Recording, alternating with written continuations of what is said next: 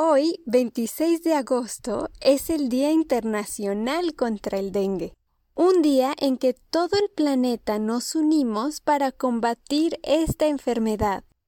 En América, el número de infectados con dengue se ha incrementado exponencialmente, pasando de 1.5 millones de casos a más de 10 veces eso, a 16.2 millones de casos entre el 2010 y el 2019.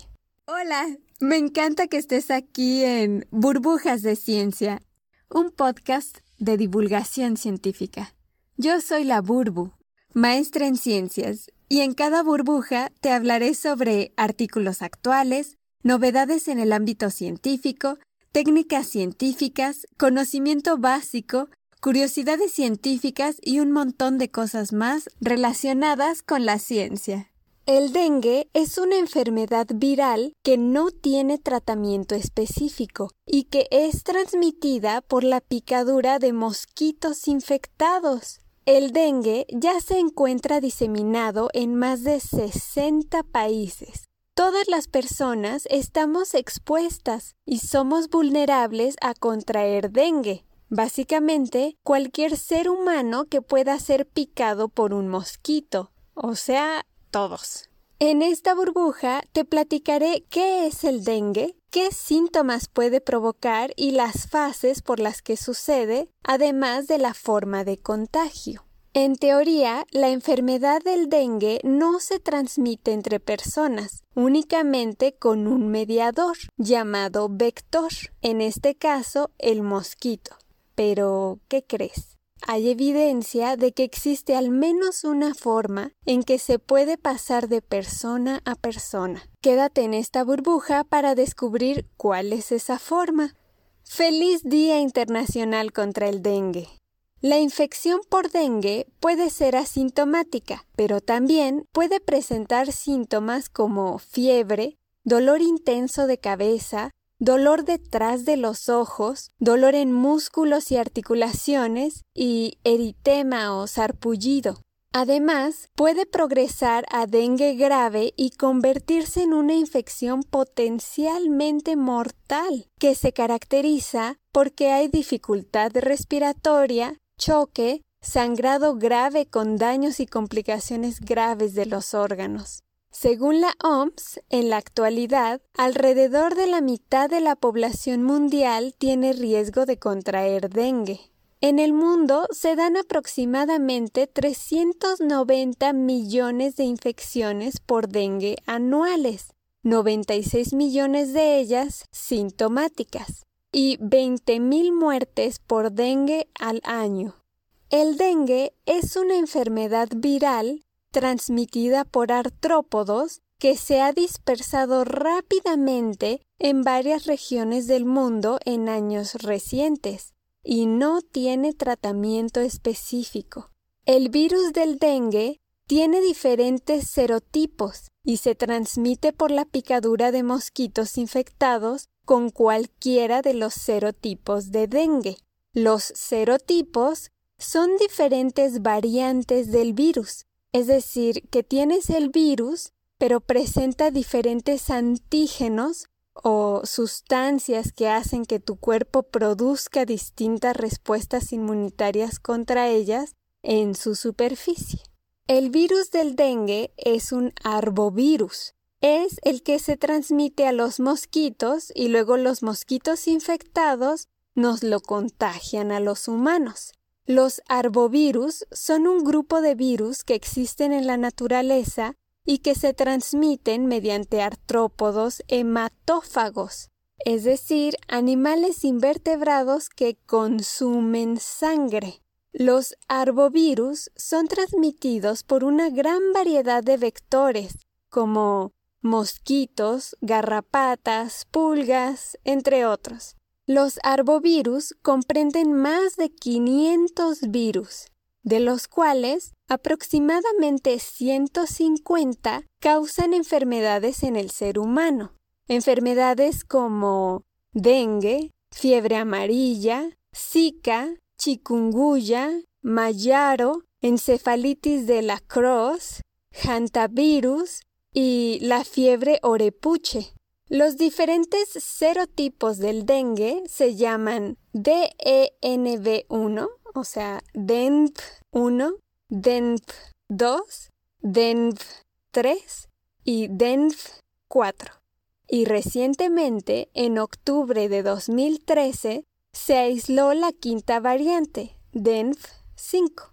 El que aparezcan nuevos serotipos depende de la genética del virus, ya sea por selección natural, recombinación genética, selección natural y aspectos ambientales.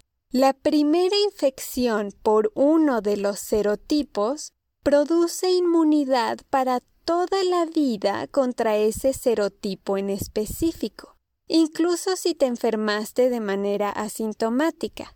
Sin embargo, no produce inmunidad contra ningún otro serotipo. La existencia de estos diferentes serotipos es la responsable de que aunque te contagies con una variante de dengue, algún serotipo, no significa que obtendrás inmunidad contra los demás serotipos. Es decir, eso no te salva de enfermarte de las demás variantes. Te puedes enfermar varias veces de dengue, siempre y cuando te infectes con diferentes serotipos. Si te infectaras con el DENF1 y luego te vuelve a picar un mosquito que trae ese serotipo DENF1, no te dará dengue, porque tu sistema inmune ya resiste este serotipo. Pero si te pica un mosquito con el virus de dengue de otro serotipo, como el DENF2, entonces sí te enfermas. Y de hecho te enfermas peor. La infección por un serotipo seguida por otra infección con un serotipo diferente aumenta el riesgo de una persona de padecer dengue grave y hasta puede morir. Te quiero explicar qué es un vector. El virus del dengue necesita que algo lo transporte. Necesita de un medio eficiente para transmitirse tanto a primates no humanos como a humanos. Este transporte del virus se le llama vector. Y en el caso del dengue utiliza al mosquito como vector. A los humanos sí los infecta, mientras que a los primates no humanos los utiliza como reservorio. Entonces, el virus del dengue es transmitido tanto a primates no humanos como a seres humanos, utilizando como vector al mosquito, principalmente del género Aedes, en especial las especies Aedes aegypti y Aedes albopictus. Pero hay más especies de mosquitos que también pueden transmitir el dengue, como el Aedes polynesiensis o el Aedes gensili. Algo interesante de los mosquitos es que únicamente los mosquitos hembra son los que nos pican para extraer sangre necesitan ingerir sangre para producir huevos. Por ejemplo, la hembra Aedes aegypti se alimenta cada 3 a 4 días. Sin embargo, lo hará cada vez que pueda si no logró extraer suficiente sangre en sus piquetes anteriores. Los humanos somos el principal hospedador del virus y una vez infectados, somos fuente y amplificadores del virus. Es decir, que el virus nos utiliza para incrementar el número de virus y tras picarnos otros mosquitos, los contagiamos y aumentamos también el número de vectores del virus. Para que los humanos podamos contagiarles el virus a diversos mosquitos, tenemos que estar en un periodo llamado viremia, que se da desde unos días antes hasta 5 a 6 días posteriores a la aparición de la fiebre. Recapitulando, el virus del dengue que circula en la sangre de humanos con viremia es ingerido por los mosquitos hembra durante su alimentación. Digamos que somos una fuente de virus para otros mosquitos. Entonces, el virus infecta el intestino medio del mosquito y posteriormente infecta sus glándulas salivales, tras lo cual la saliva infectada del mosquito transmite el virus a quien le pique.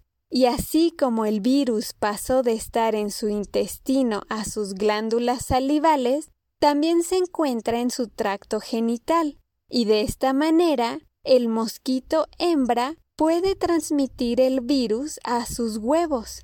Cabe mencionar que una vez que un mosquito tiene el virus del dengue, ya no se le quitará nunca y permanecerá infectivo durante el resto de su vida. Los mosquitos adultos generalmente viven de 4 a 6 semanas y desde el huevo hasta el adulto tardan de 7 a 10 días. La enfermedad está extendida sobre los trópicos, con diferentes variaciones locales de riesgo, y es influenciada por las lluvias, temperatura y urbanización rápida y no planeada.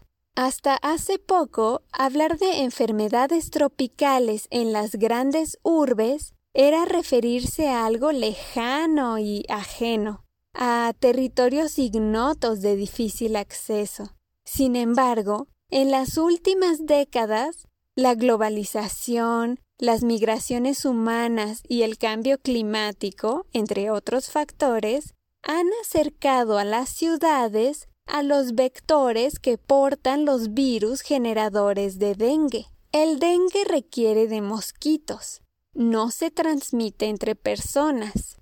Pero, ¿recuerdas que te dije que había una excepción? Bueno, pues no se transmite de persona a persona, excepto de madre a hijo, a través de la leche materna. Existen varias investigaciones al respecto que sugieren que sí existe una transmisión vertical de persona a persona de madres contaminadas con dengue a sus hijos alimentados con su leche materna.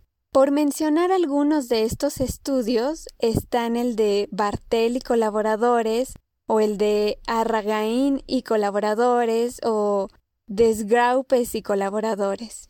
El dengue es una enfermedad febril que afecta a personas de todas las edades afecta a lactantes, niños y adultos. La infección puede ser asintomática o con síntomas que varían desde una fiebre leve o moderada hasta una fiebre alta e incapacitante, acompañada de dolor intenso de cabeza, dolor detrás de los ojos, dolor en músculos y articulaciones y eritema o sarpullido. Pero la enfermedad se puede poner pesada, puede progresar y convertirse en un cuadro potencialmente mortal de dengue grave, caracterizado principalmente por choque, dificultad respiratoria, sangrado grave y o daños y complicaciones graves de los órganos.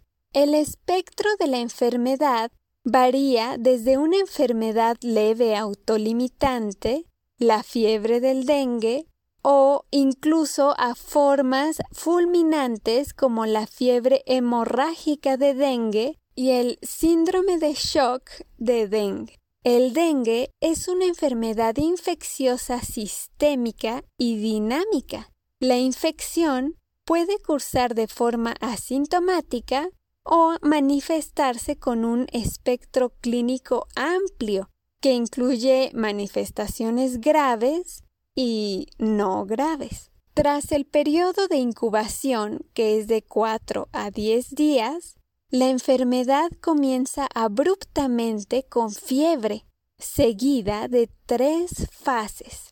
1. Fase febril. 2. Fase crítica. Y 3. Fase de recuperación. Te cuento de manera general. Las características distintivas de las fases son En la fase febril aparecen elevados grados de fiebre, ocasionada por la viremia, ese periodo en el que somos contagiosos del virus a los mosquitos.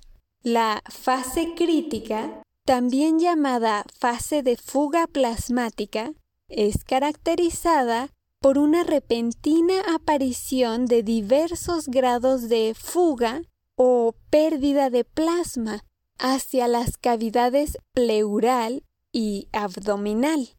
Es que ponte a pensar qué horrible que de pronto tengas fugas de plasma de tus vasos sanguíneos. El plasma es el líquido transparente y algo amarillo en donde se encuentran tus células sanguíneas. El plasma es un poquito más de la mitad del volumen total de tu sangre. Entonces, de pronto, imagínate que el plasma se te empiece a acumular en donde está tu estómago, que es la cavidad abdominal, o en la cavidad pleural, que es donde está tu caja torácica y tus pulmones. Qué horrible, ¿no? En la fase crítica ya no hay viremia. Luego viene la fase de recuperación, referida también como fase de convalescencia o fase de reabsorción. Es en la que hay una repentina detención de la fuga plasmática con reabsorción concomitante de la extravasación de plasma y fluidos. O sea, el líquido que tenías se reabsorbe. Cada una de estas fases tiene ciertos rasgos clínicos característicos que pueden ser detectados en el laboratorio. No existe un fármaco específico para el tratamiento de pacientes infectados con dengue. Por lo tanto, el tratamiento será para ir curando cada síntoma generado por el dengue. Por ejemplo, Está indicado el tratamiento para el dolor y la fiebre, usualmente con paracetamol, no aspirina, ya que la aspirina está contraindicada por la posibilidad de exacerbar las manifestaciones hemorrágicas, porque incrementa el riesgo de desarrollar síndrome de Reye, que es un daño cerebral súbito y con problemas en el hígado.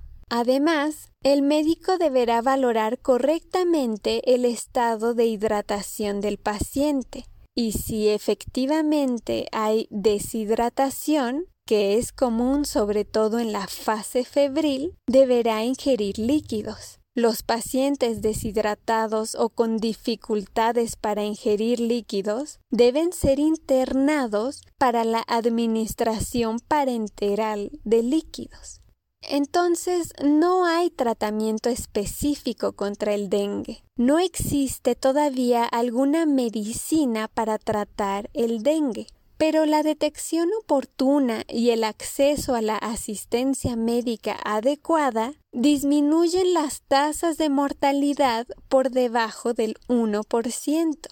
Algo interesante es que existe una vacuna contra el dengue, pero es controversial ya que no funciona contra todos los serotipos del dengue, además de que presenta varias otras desventajas graves. Entonces, todavía falta investigación para el desarrollo de una buena vacuna contra el dengue. Ahora que sabes todo eso, en este Día Internacional contra el Dengue, celebrado cada 26 de agosto, te platicaré cómo podemos prevenir y controlar el dengue. La prevención y el control del dengue debe involucrar a la familia y a la comunidad. Si los mosquitos son el vector del dengue, habrá que evitarlos. La OMS, Organización Mundial de la Salud, junto con la OPS, Organización Panamericana de la Salud recomiendan que para evitar tener mosquitos hay que evitar la recolección de agua en recipientes al aire libre, como macetas, botellas u otros recipientes que puedan recolectar agua, para que no se conviertan en lugares de reproducción de mosquitos. Cubrir adecuadamente los tanques y depósitos de agua para mantener alejados a los mosquitos. Evitar acumular basura y tirar la basura en bolsas de plástico cerradas. Si te interesa más al respecto, puedes buscar y darle una leída a varios documentos muy interesantes emitidos por las organizaciones de salud que hablan sobre el dengue. Existen, por ejemplo, las guías clínicas de la OMS y la OPS sobre el manejo de pacientes con dengue para su uso en las Américas, o la denominada Estrategia para la Prevención y Control de las Enfermedades Arbovirales, también de la OMS y la OPS. Ahora pasamos a las conclusiones. Hoy, 26 de agosto, es el Día Internacional contra el Dengue. El dengue es una enfermedad viral transmitida por artrópodos que se ha dispersado rápidamente en varias regiones del mundo en años recientes y no tiene tratamiento específico. El virus del dengue lo transmiten los mosquitos, principalmente las especies Aedes aegypti y Aedes albopictus. En el mundo se dan aproximadamente 390 millones de infecciones por dengue anuales, 96 millones de ellas sintomáticas y 20.000 muertes por dengue al año. Se conocen cuatro serotipos de dengue, DENF 1, DENF 2, DENF 3 y DENF 4, aunque recientemente, en 2013, aislaron una quinta variedad, DENF 5. La primera infección por uno de los serotipos produce inmunidad para toda la vida contra ese serotipo en específico. Sin embargo, no produce inmunidad contra ningún otro serotipo. Los humanos somos el principal hospedador del virus y una vez infectados somos fuente y amplificadores del virus. Para que los humanos podamos contagiarles el virus a diversos mosquitos, tenemos que estar en un periodo llamado viremia. El virus del dengue que circula en la sangre de humanos con viremia es ingerido por los mosquitos hembra durante su alimentación. Entonces, el virus infecta al mosquito y llega hasta sus glándulas salivales. Cuando el mosquito pica a alguien más, le contagia el virus. Una vez que un mosquito tiene el virus del dengue, ya no se le quitará nunca y permanecerá infectivo durante el resto de su vida. Existen varias investigaciones que sugieren que las madres infectadas con dengue pueden transmitirlo a sus hijos mediante su leche materna. El dengue puede presentarse como una enfermedad leve autolimitante, la fiebre del dengue o incluso en formas fulminantes como la fiebre hemorrágica de dengue y el síndrome de shock de dengue. El dengue puede cursar de forma asintomática o manifestarse con un espectro clínico amplio que incluye manifestaciones no graves hasta potencialmente mortales. La infección por dengue tras el periodo de incubación consta de tres fases. Fase febril, fase crítica y fase de recuperación, cada una con características distintivas. No existe un fármaco específico para el tratamiento de pacientes infectados con dengue. Para la prevención y control del dengue debemos evitar a los mosquitos, evitar la recolección de agua en recipientes al aire libre, cubrir adecuadamente los tanques y depósitos de agua, evitar en cualquiera de sus formas la acumulación de agua si es que no podemos cubrirla adecuadamente. Si quisieras que te platique algo más o algo en específico de lo que vimos en esta burbuja, escríbeme. Y muy feliz Día Internacional contra el Dengue. Muchas gracias por estar aquí. Te recuerdo que también puedes visitarme en Spotify y en YouTube como Burbujas de Ciencia. Te invito a seguirme y suscribirte si te gustan estos temas. Hasta pronto.